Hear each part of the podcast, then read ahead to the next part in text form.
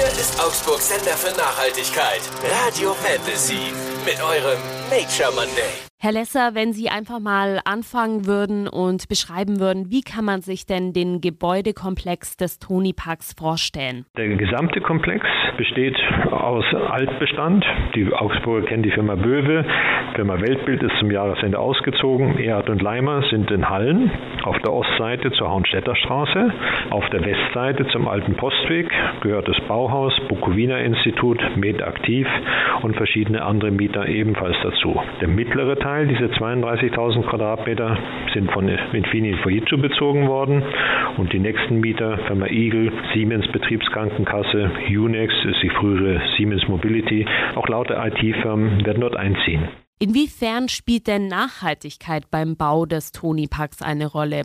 Problem ist ja bei Gebäuden, dass im Gebäude wesentlich mehr Energie gebunden ist, sprich verbraucht worden ist, als für den Betrieb erforderlich ist.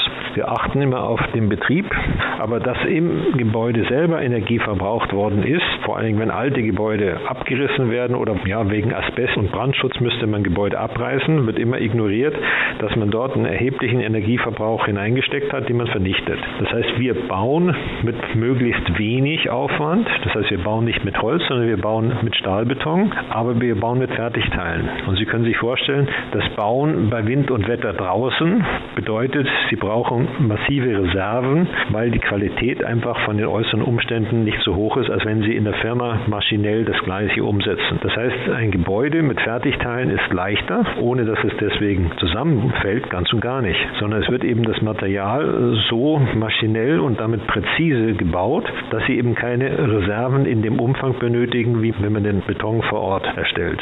Das erspart zum einen Stahl und es erspart Beton. Das heißt, hier ist in der Herstellung das Gewicht schon geringer. Der Energieverbrauch, um hier zu heizen und zu kühlen, machen wir mit Grundwasserwärmepumpen. Das heißt, hier ist ein Energieverbrauch nur für die Pumpen erforderlich, während der Heizvorgang oder der Kühlvorgang eben durch die Temperaturdifferenz des Grundwassers zur Außenluft hergestellt wird. Also hier finden bis eben auf den Strom für die Pumpen keine Verbrennungsprozesse statt. Das sind die zwei wichtigsten Punkte, was die Energie angeht.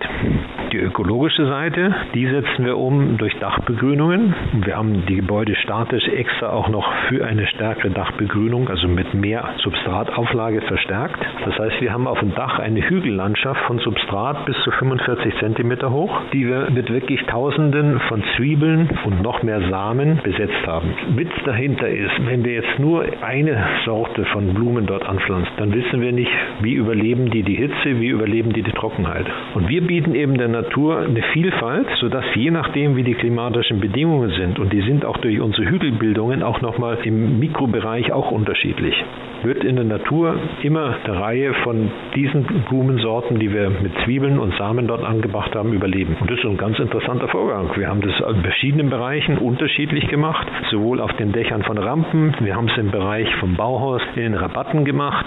Da haben wir also sehr karge. Wir wissen nicht, was jeweils rauskommt. Je nachdem, wo es passt, kommen die einen Pflanzen hoch, die anderen bleiben in Reserve. Wir haben eine Vielfalt von Farben, wir haben eine Vielfalt von unterschiedlich großen, kleinen, unterschiedlich gewachsenen Blumen. Uns geht es auf den Dächern wirklich um die Vielfalt. Und diese Vielfalt auf der Dachbegrünung, das ist unser Ziel. Unten auf der Erdoberfläche sehen Sie im Toni Park große Bäume. Wir pflanzen Bäume bis 80 cm Baumumfang. Die sind teuer, aber das sind Bäume. Wir haben vor eineinhalb Jahren eine Tanne gepflanzt, drei Tonnen schwer. Und da können Sie sich vorstellen, drei Tonnen sind kein Bäumchen. Und so haben wir den Toni Park Stück für Stück in der Form verändert zu einer ökologischen Höherwertigkeit und werden das eben weiter auch machen. Wo wurden beim Toni Park bewusst hohe Kosten in Kauf genommen, um der Umwelt einfach was Gutes zu tun? Ganz klar, unsere Dächer sind pro Haus mit etwa 100.000 Euro bis 130.000 Euro verstärkt worden, um die Dachlasten aufzubringen. Wir haben diese hohen Substrathöhen auf den Dächern. Wir haben starke Bäume. Also unsere Tanne mit 11 Meter Höhe, die hat 14.000 Euro gekostet. Das Pflanzenmaterial, was wir einbringen, dass wir einen eigenen Biologen haben, der nichts anderes tut, als sich darum zu kümmern, was am jeweiligen Standort gemacht wird. Das verursacht alles Kosten. Oft werden Gebäude von der Kalkulation überschreiten überschreiten Sie den Kostenansatz und kann man am Schluss sparen. Außenanlagen ist das Letzte. Also legt man Gras an, pflegeleicht, also Betriebskosten niedrig und die Kosten sind auch gering. Alles, was wir im Toni Park machen in dieser Richtung, ist mehr, wie Sie bei einem normalen Objekten sehen. Inwiefern ist das Parkhaus ein Vorbild für andere Parkhäuser? Die normalen Parkhäuser haben eine Begrünung höchstens auf dem Dach. Nur wie gesagt, auf dem Dach ist das Thema Schneelast und Begrünung. Deswegen haben die meisten Parkhäuser oben kein Dach. Das heißt, sie haben eigentlich beim Parkhaus keine Begrünung. Sie haben im Innovationspark an dem Parkhaus, dort haben Sie eine Begrünung, die nur von unten nach oben wächst. Die ist größtenteils vertrocknet. Was wir haben, unsere Begrünung kostet uns eine Dreiviertel Million, weil sie hat ein automatisches Bewässerungssystem, ein Düngungssystem, was je nachdem, wie die Trockenheit in den jeweiligen Jude-Segmenten ist, wird das Wasser nachgeführt. Das ist ein Betriebskostennachteil, was Sie in einer normalen, selbstbegrünten Fassade, die von unten aus dem Boden wächst, nicht haben. Was bietet das für einen Vorteil, ein Parkhaus mit grüner Fassade und Blumendächer? Die Optik und die ökologische Vielfalt. Weil diese Pflanzen, die haben den Vorteil, dass wir in jedem dieser 65 mal 65 Zentimeter sind etwa 30 verschiedene Pflanzen. Das heißt, wir haben auf der Nordseite eine andere Mischung an Pflanzen wie auf der Südseite oder der Ostseite. Das heißt, je nachdem, wie viel Sonneneinstrahlung hier möglich ist, wird entsprechend die Pflanzenzusammensetzung ausgewählt und wie viel Blühanteil will man haben. Das heißt, diese Vielfalt, die haben sie in normalen gärtnerischen Anlagen nicht.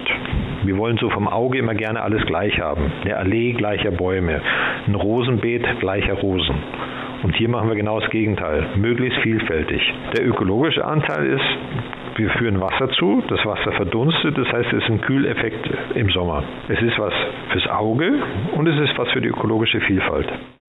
Euer Nature Monday, nur auf Radio Fantasy. Präsentiert von Windhager, der Spezialist für nachhaltige Heizsysteme mit der Energie von morgen.